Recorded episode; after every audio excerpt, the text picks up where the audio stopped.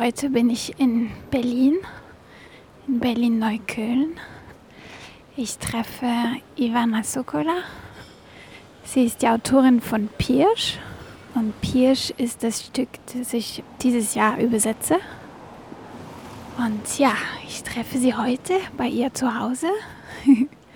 Ich habe viele Fragen dabei und ich freue mich sehr, sie kennenzulernen. Nummer 26, ja, hier.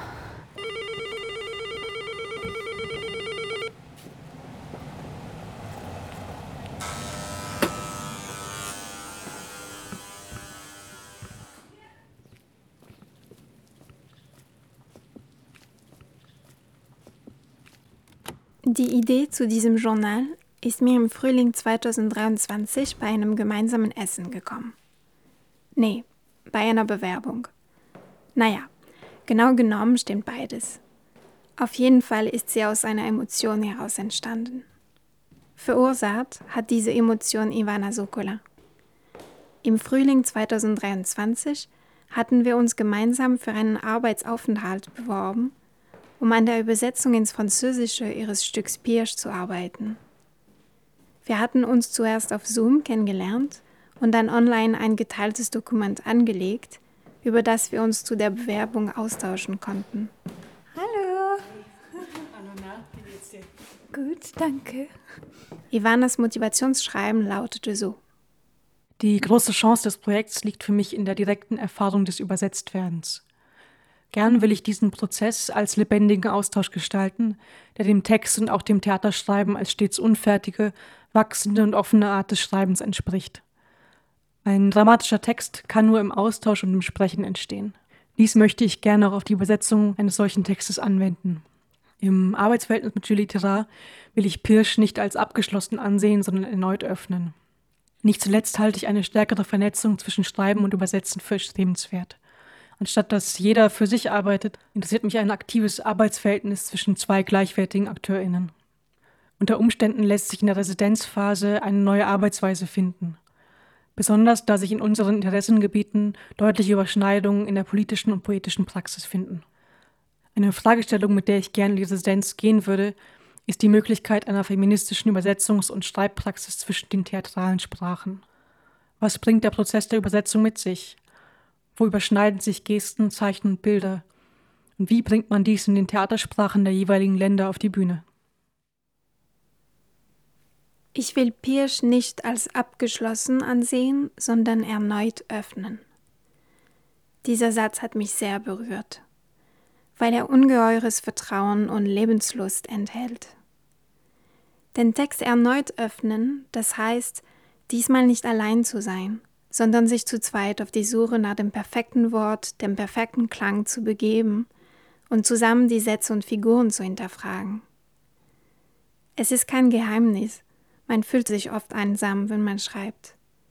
Den Text erneut öffnen, das heißt also auch für mich als Autorin, diesmal eine Begleiterin, eine Gefährtin zu haben. Und das war sehr berührend. Hier also keine Frage-Antwort-Übersetzung, sondern ein Kopfsprung in die Textbewegungen, Seite an Seite, Hand in Hand. Und dann war da noch dieses Mittagessen mit einer Freundin aus dem Theater, eine Theaternärin, wie man so schön sagt.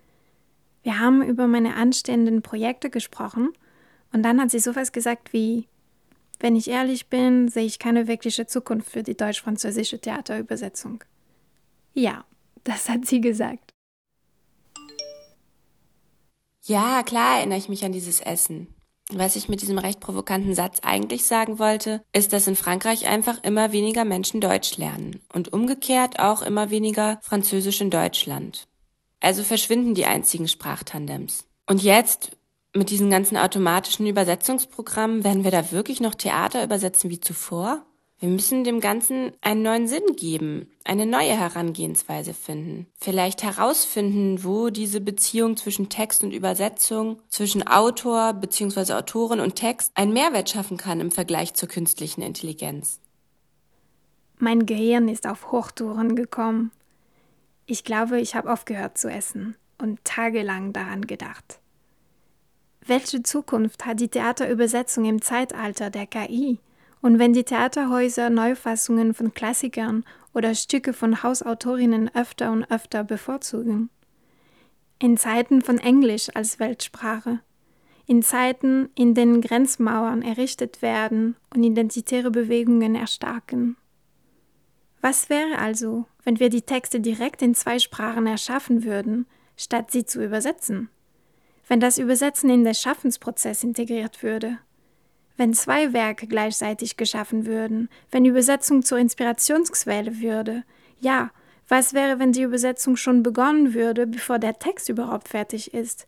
Wenn die Übersetzerin zur Co-Autorin würde und die Autorin Übersetzerin ihrer in Zusammenarbeit geschriebenen Texte? Was wäre, wenn es gar keine Übersetzung mehr gäbe, nur noch kreatives Schaffen? Wenn es kein Original mehr gäbe?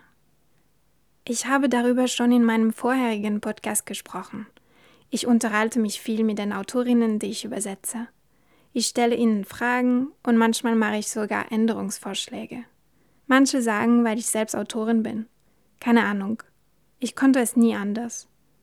Und manchmal hat es dazu geführt, dass die Autorin etwas im Original geändert hat. Denn im deutschsprachigen Raum werden Theatertexte nicht als Buch herausgebracht, wie etwa in Frankreich. Sie existieren als PDF-Datei, was zur Folge hat, dass sie jederzeit angepasst werden können. Hey Julia, ich hoffe dir geht's gut. Ich produziere gerade einen neuen Podcast für Toledo über meine Praxis als Übersetzerin und dieses Mal geht es um Theaterübersetzen und genauer gesagt eine Idee, die ich in der Idealwelt entwickeln möchte. Die Übersetzung am Anfang des Schreibprozesses. Und ich wollte dich fragen im Rahmen dieses Podcasts, wie es war. Also kannst du vielleicht ein bisschen erzählen, wie es für dich war, als wir zusammen im LCB an Don Juan gearbeitet haben. Weißt du noch, ich hatte tausende Fragen wie immer und äh, ein paar Vorschläge um Wortspiele und so. Und ich glaube sogar ein hattest du für das Original übernommen. Und ja, also wenn du mir eine Audionachricht schicken könntest um das Thema, wäre es super. Vielen, vielen Dank und bis bald.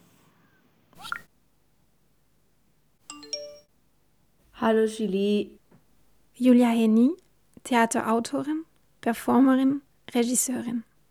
Es ist auch ein bisschen lang, aber das ist das, was ich zu sagen habe und nehme einfach das raus, was du brauchen kannst. Und ja, liebe Grüße ähm, aus Zürich auf den Berg hinauf.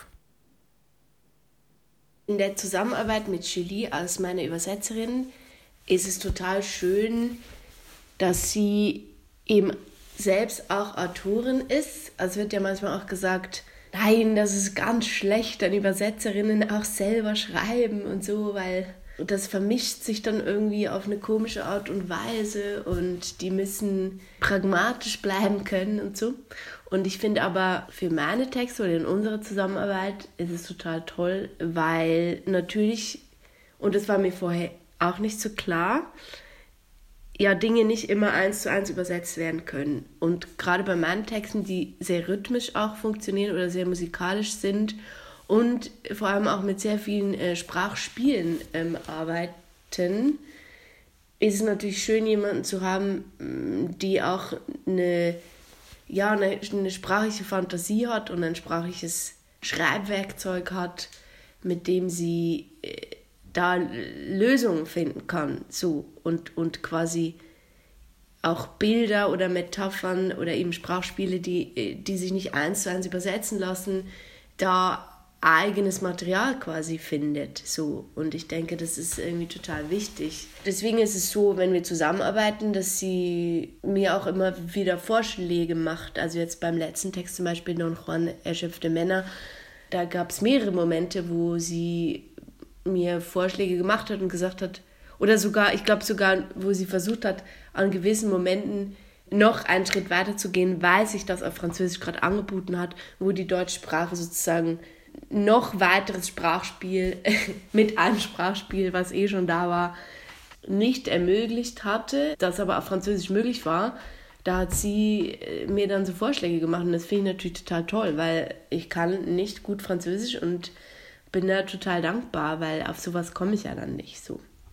Und das ist ja das Tolle, ähm, dann in so einem Fall, dass ich auch was lerne oder dass sozusagen durch die Übersetzung dann auch der Text wächst. Und das ist vielleicht noch ein zweiter Aspekt, dass da auch eben Momente entstehen, wo ich meinen Text besser verstehe. Zum Beispiel, weil sie sehr, sehr, sehr genau nachfragt und das natürlich auch muss, um die genau passenden Worte zu finden.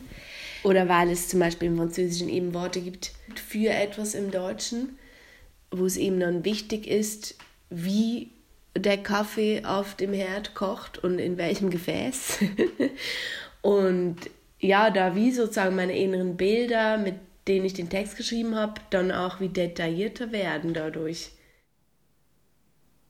Was Julia erzählt über die detaillierten Fragen und die Wichtigkeit, dass die Übersetzerin sprachliche Schreibwerkzeuge und Fantasie hat, hebt mich nicht von den anderen ab.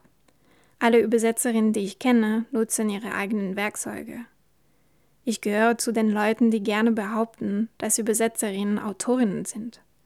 Es geht also nicht um meine Praxis hier, sondern darum zu verstehen, wie der Akt des Übersetzens das Original beeinflussen kann. Zum Beispiel wie die detaillierten Fragen, die die Übersetzerin stellt, eine Idee bei der Autorin klar machen und dadurch den Originaltext ändern könnten. Jetzt denkt ihr aber sicherlich, dass wohl weder Autorinnen noch Verlage Lust dazu haben, 30 Mal das PDF anzupassen. Irgendwann ist die Arbeit am Text einfach abgeschlossen und man muss ihn ruhen lassen. Damit bin ich völlig einverstanden. Deswegen konnte ich mich auch nicht von folgender Idee losreißen, den Text gleich während des Schreibprozesses zu übersetzen, nur bevor er fertig ist. Um all diese Fragen früh genug zu stellen, würde die Übersetzerin dadurch eine Art Dramaturgin werden? Ich habe lange und immer wieder darüber nachgedacht. Und dann ist mir aufgefallen, dass das eigentlich in einer bestimmten Form schon existiert.